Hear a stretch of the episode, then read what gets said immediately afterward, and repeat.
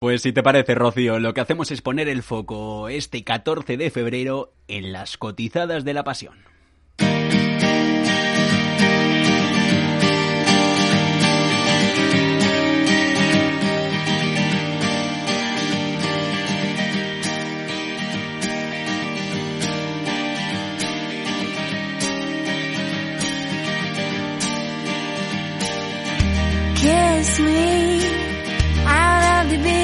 Que no son otra cosa que las acciones que cotizan y que están relacionadas con el mercado del amor. Así se refiere a ellas, cotizadas de la pasión en Financial Times. Pues bien, estas no se escapan de los despidos, lo hemos contado en Mercado Abierto, de las debacles en bolsa que han vivido las tecnológicas el sector en el último año.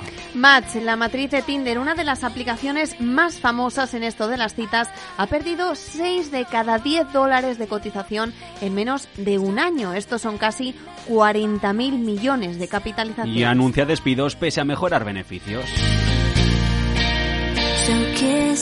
Bumble, la que cada vez utilizan más mujeres y de hecho está ganando adeptos, ha superado en descargas a la reina del nicho, a Tinder. Pues bien, esta, a pesar de ganar, ha cedido en el mercado, pero mucho menos, eso sí, Rocío, sobre los 13 puntos porcentuales. Y Grinder, la app de citas para homosexuales, valorada en 2.100 millones de dólares, que se estrenaba en los mercados en noviembre a través de la fusión con una SPAC, celebraba su puesta de largo con una subida del 60%, aunque si miramos a la histórica, el recorte supera el 40%.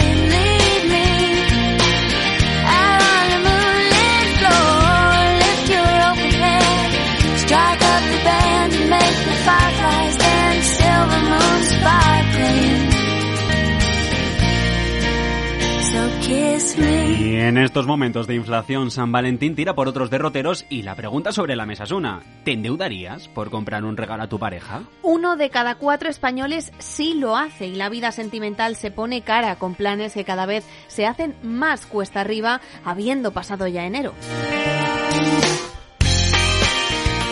Tres de cada diez personas que ustedes estén ahora viendo en el metro, por la calle o sentados en el autobús reconoce que la subida de precios afectado a su vida en pareja, pero al igual que al campo dicen que no se le puede poner puertas, podemos ponerle precio al amor.